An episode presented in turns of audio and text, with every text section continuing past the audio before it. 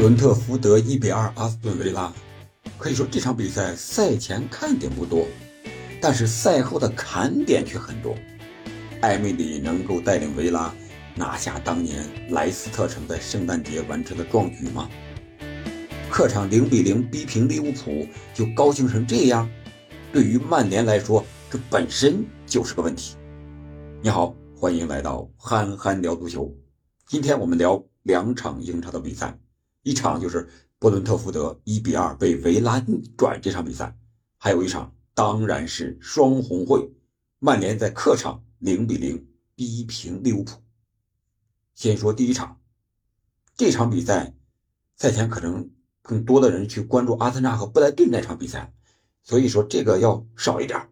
但是比完赛之后啊，这个要讨论的、要聊的话题可是很多的。你比如说红牌的问题。逆转的问题、标戏的问题、互怼的问题，是吧？咱们挨个聊一下。红牌呢？我觉得这个两张红牌都没有什么问题，但是这个主裁判大卫库特呀，在之前很长一段时间，这个尺度还是有点偏松，松到什么程程度呢？感觉就像忘带了红黄牌一样，而且他也不太愿意给这个牌。你比如说第一张呃红牌吧。是七十一分钟，呃，是布伦福特，呃，布伦特福德的本杰明米对贝利的犯规。这个犯规地点就在他五米之内啊，视线之内没有任何的遮挡。但是他还是经过 VAR 提醒之后，两三分钟看完之后才给了这张红牌。当然，有这个这种红牌的判罚，应该谨慎有关系。但是我感觉。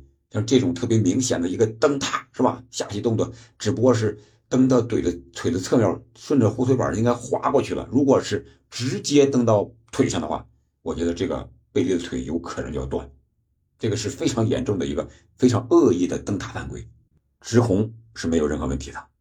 另外，第二张红牌呢是给了，呃，马丁和莫派两个人飙戏导致的冲突之中，这个。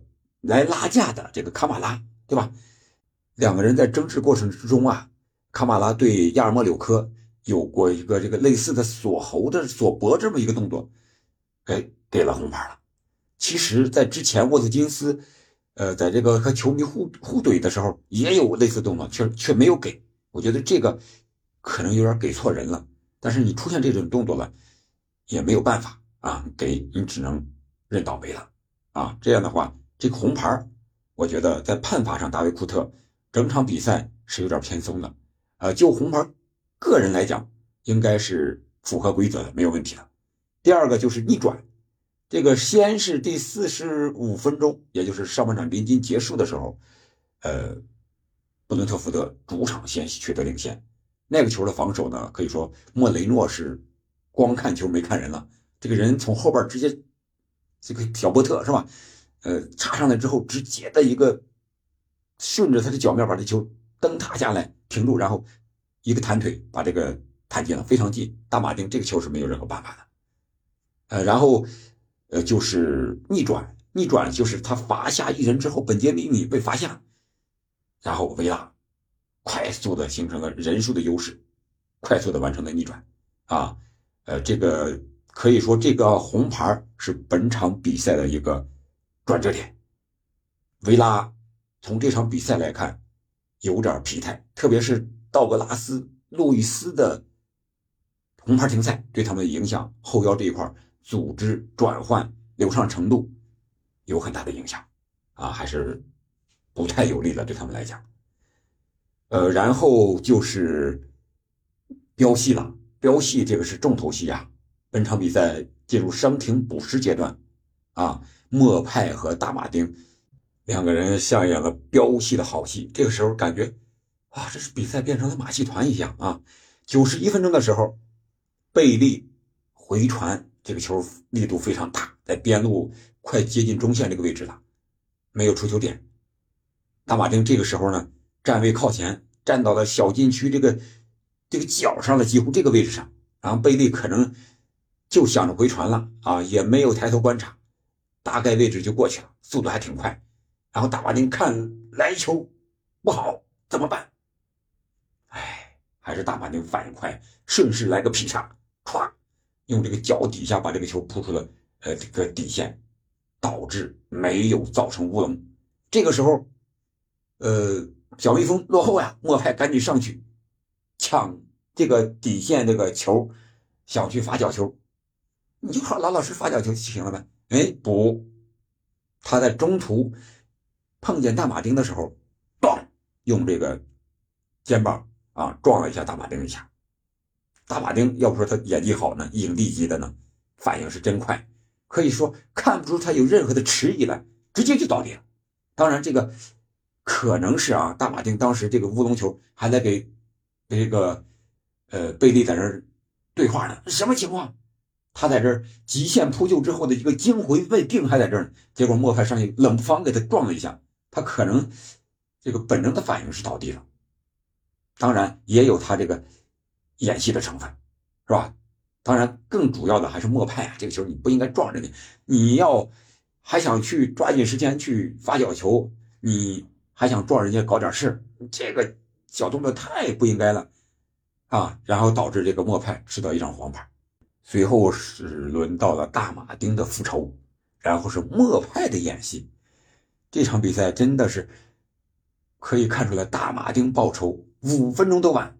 九十六分钟的时候，哎，呃，维拉获得后场向前场开任意球的机会，大马丁去罚，然后中间隔着一个莫派，大马丁跑过来之后，跑到莫派身后，咚，哎，拿了个手把莫派直接推了一下，推了一下。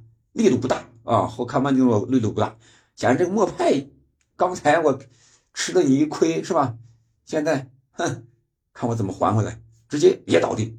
倒地之后，这个大马丁想，我就刮了你一下，摸你一下，你倒地什么意思？结果上去拿这个手就拽这个莫派的衣领，哎，这个时候裁判也过来了，所有球员也过来了，艾米丽也过来，赶紧拉着大马丁走。